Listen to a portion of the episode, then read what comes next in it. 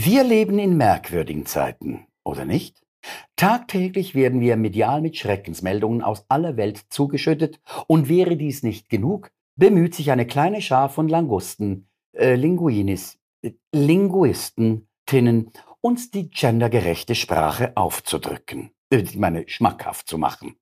Auf gewissen Schulen ist es mittlerweile schon Pflicht, auf die Gleichstellung der Geschlechter in gesprochener und geschriebener Sprache zu achten. Und wer das nicht tut, fliegt.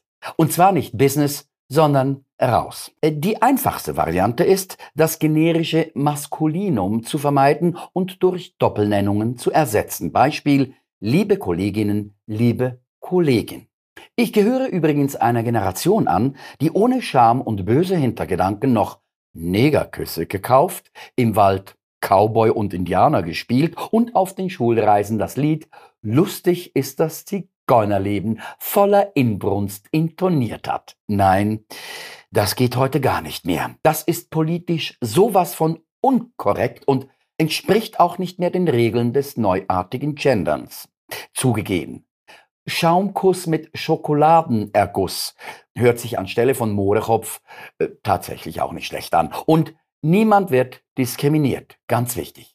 Und natürlich kann man das Wort Indianer, Entschuldigung, IndianerInnen drunter und drüber politisch korrekt natürlich durch amerikanische UreinwohnerInnen ersetzen.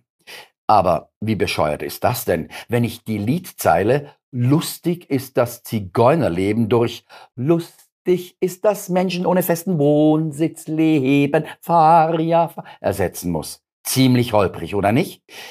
In der feministischen Sprachkritik ist das Wörtchen Mann zum Beispiel ein absolutes No-Go.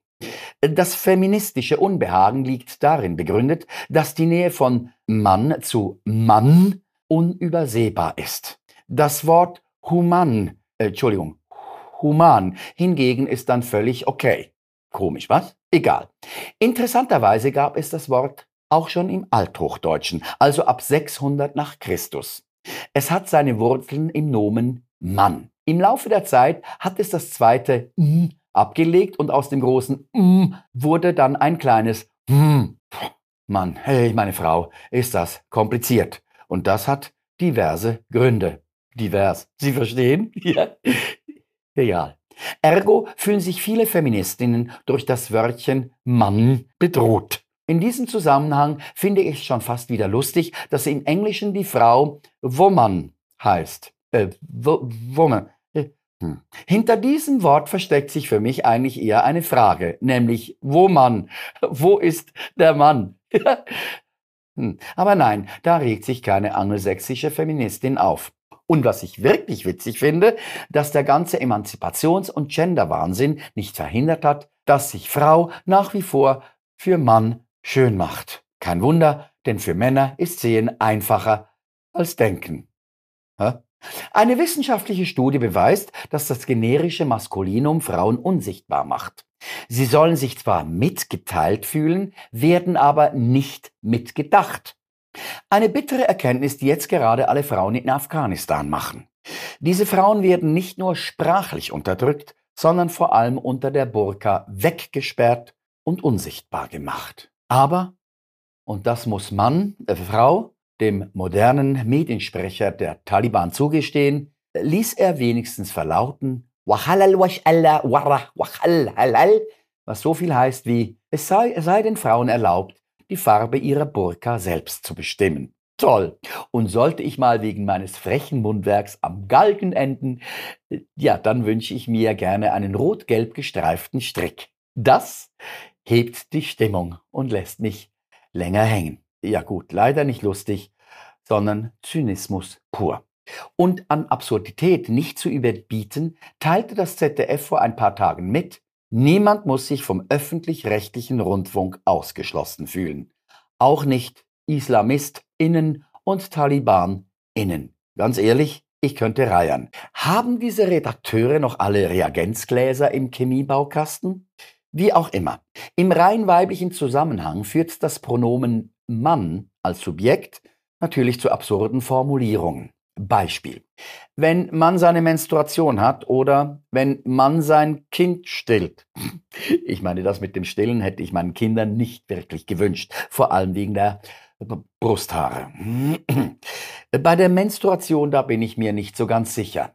Ja, auch ich habe meine Tage. Aber im Gegensatz zu meiner Frau, nicht einmal im Monat, sondern ständig. Aber kein Wunder denn ich bemühe mich, seit ich denken kann, das Wesen einer Frau zu verstehen. Äh, Freunde von mir befassen sich mit weit weniger schwierigen Dingen, zum Beispiel mit der Relativitätstheorie. Aber weil man, also ich meine, äh, ich mich nicht gegen alles stemmen und verweigern will, habe ich mich beim letzten Tagebucheintrag bemüht, mich gendergerecht zu artikulieren. Tagebucheintrag vom 9. Mai 2021. Muttertag. Tag des Elternteils mit Uterus, das gebären kann. Am letzten Sonntag war ich auf Besuch bei meinem 83-jährigen Elternteil, der, die also welche, welcher Kinder gebärt. Ich und mein weibliches definiertes Geschwister, Sandra, wollten gemeinsam unseren austragenden Elternteil, Person 1, am Tag des Menschen mit Uterus hochleben lassen. Ja, schade nur, dass das unser nicht gebärender Elternteil, Person 2 oder Co-Elternteil nicht mehr erleben durfte. Wie auch immer.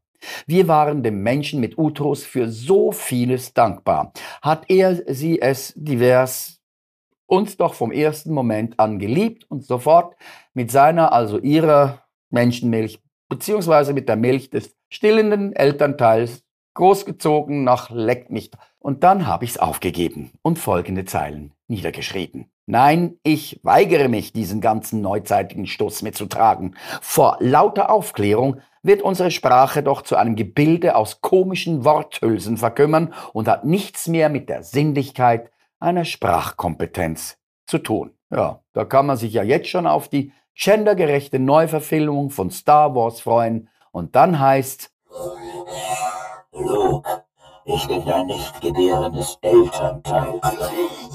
Ja, die TalibanInnen wird's kaum amüsieren und geholfen ist ihnen damit auch nicht.